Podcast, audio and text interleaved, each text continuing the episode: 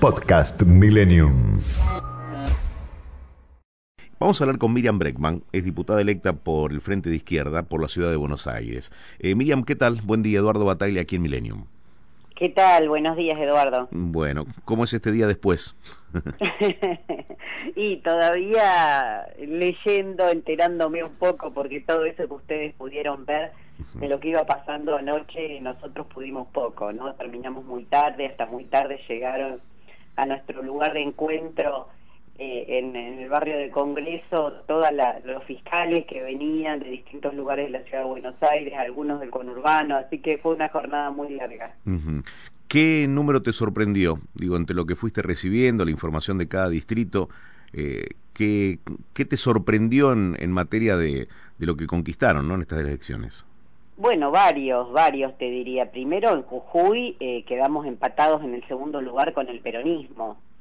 Una fuerza que ha gobernado históricamente esa provincia y eh, con resultados del 25%, así que la verdad eh, es un hecho enorme porque eh, nosotros hicimos una campaña sufriendo los ataques del gobernador Morales, la proscripción del gobernador Morales y un peronismo que veníamos denunciando como, como totalmente cómplice del gobierno de Cambiemos en la provincia evidentemente ha caído y, ha crecido la izquierda, así que eso nos llevó a estar eh, peleando el segundo lugar y con, con el ingreso por la provincia de Jujuy, también por primera vez un diputado de izquierda como mi compañero Alejandro Vilca.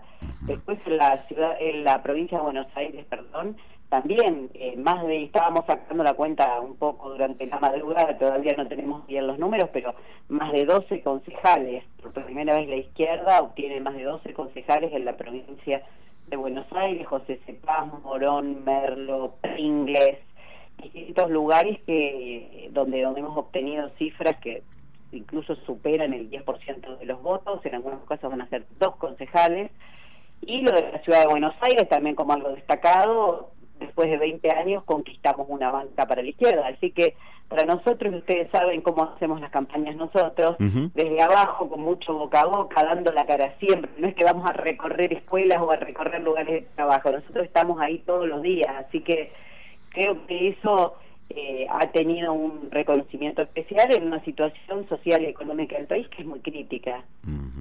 Eh, ¿Te llamó la atención algo de lo que escuchaste? Porque el presidente habló eh, en dos momentos del día.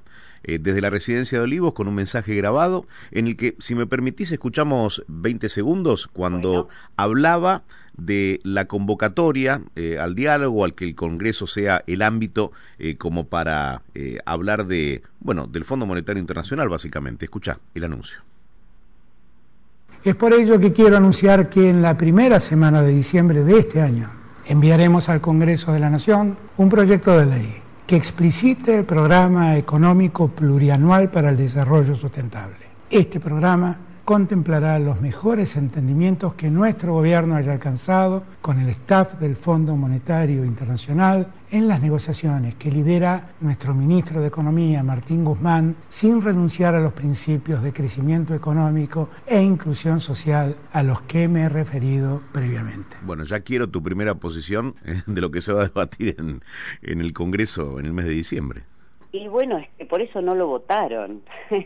El gobierno llevó adelante un ajuste enorme, acá no, no, no, hay consultor que te arregle cuando vos ajustás el bolsillo del pueblo trabajador, el bolsillo de los jubilados y jubiladas, el bolsillo de las mujeres especialmente, que fuimos por las más afectadas por las medidas económicas que tomó el gobierno, como el recorte del IFE para, para achicar el gasto tal como le exigía el fondo, y ahora quiere buscar que todos le pongamos el sello a, ese acuerdo. Bueno, nosotros nos votaron para enfrentar eso, para decir que el ajuste no lo tiene que pagar el pueblo trabajador, así que te, respondo por adelantado. Y, además, bueno, me llamó un poco la atención esto de el día de las elecciones o un día antes empiezo a hablar de acuerdo, ¿viste? Me parece que ya no es momento para ese tipo de avivada. Digan, queremos seguir adelante con el ajuste, queremos seguir atando la economía hacia el Fondo Monetario y lo vamos a mandar al Congreso. ¿Qué es lo que pide el Fondo Monetario? Porque tampoco te creas que es una idea de, Alberto Fernández. ¿eh? Es el propio Fondo Monetario, que es un gobierno que está eh, eh, con resultados negativos y exige que todos le firmen eso en el Congreso. Entonces, me, me, parecen esos discursos circulares, ¿viste? Donde pase lo que pase, yo digo lo mismo y quiero que los demás me lo firmen. Bueno, la izquierda no está para eso, nos acaban de votar para defender ahí adentro los derechos de los trabajadores y trabajadoras. Mm. Eh, ¿El plan Platita qué te pareció? no lo vi. Mira, eh, no es que no lo vi yo, no lo vio nadie, no lo vio nadie. Se hicieron algunos parches pero te digo, hay estudios que he leído de los últimos días donde dicen que fue ínfimo el aporte que hizo el gobierno nacional eh, en cuanto a, dinero a los sectores populares para mejorar la situación. ¿La remontada se debe a eso, la remontada del Frente de Todos? Yo creo que la remontada se debe a que la pelearon un poco más, a que salieron eh, hacer más campaña que la vez anterior, a que era... Eh, actuaron nuevamente utilizando el argumento de si no vuelve cambiemos, ¿viste? Porque se va imponiendo esto del consenso negativo, votame a mí porque si no crece el otro. Pero eso tiene alcance corto, eso no tapa el descontento. Yo creo que muchas de las personas que incluso eh, los votaron eh, siguen sin poder llegar a fin de mes. ¿Y eso cómo lo cambias? No lo cambias ni con frases, ni utilizando palabras como acuerdo, diálogo, que los consultores te dicen que caen bien. Hmm. Eh, eso lo cambias cambiando la realidad económica y para eso va a estar izquierda, para pelear de adentro, para pelear en la calle, que esta situación no puede seguir, no puede ser eh, que haya una deuda que pesa sobre todo el pueblo trabajador, no puede ser que esta sea la realidad. Y como decía anoche, porque desde el gobierno también dice, bueno, es la pesada herencia, es lo que nos dejó Macri, Nadie los obligó a reprimir en Guernica para hacer una cancha de golf, ¿eh? sacar a familias que reclamaban vivienda para hacer una cancha de golf. Nadie los obligó a bajar las jubilaciones en diciembre del 19, cuando todavía no se hablaba de la pandemia en Argentina. Es decir, es un gobierno que tomó decisiones políticas después pierde las elecciones y empieza a querer compartir la derrota. Me parece que el rol de la izquierda va a ser fundamental en lo que viene. Bueno, eh, el gobierno no lo toma como una derrota lo de ayer. De hecho, el presidente, en el cierre de su discurso en el búnker del Frente de Todos, dijo: Los convoco a Plaza de Mayo eh, a celebrar el triunfo. Bueno, serán serán maneras de verlo, serán maneras de verlo. Y yo quiero quiero señalar una cosa más, Eduardo. Me parece que ya es obsceno el rol de la dirigencia sindical. Es obsceno. Cuarto año de caída del salario en forma consecutiva, jubilaciones por el piso. ¿Y esta CGT, y esta CGT conformada recientemente, cómo la ves? ¿Más combativa o, o, es parte del gobierno? Por ahora lo que veo es una subordinación total al gobierno y que solo aparecen para festejar eh, en actos oficiales. Hasta ahora no hay una sola medida a favor de los trabajadores y trabajadoras. Entonces, me parece como que, que siguen mirando sus propios intereses y, hay, un rechazo popular que no, no va a cesar. Esto se expresó en las elecciones, pero no va a cesar, Eduardo, porque la situación es mala, es mala. Ponerle todo, como te decía, todas las palabras del marketing que se te ocurran, traer un consultor catalán o de Barrio Parque, el que quieras, pero hay una realidad que no cambia. Miriam, nunca te lo pregunté.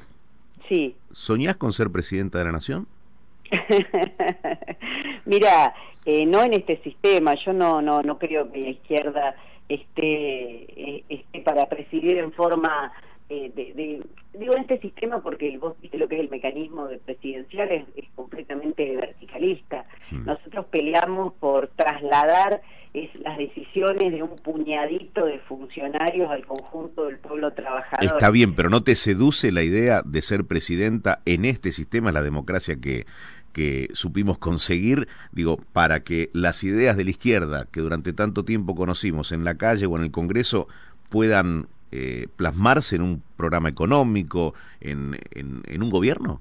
Mira, si conseguimos la fuerza necesaria para eso, estoy segura que vamos a tener la fuerza para, para dejar de que haya una sola persona que decida todo y que las decisiones sean tomadas de otra Jugátela. ¿Te gustaría ser presidenta?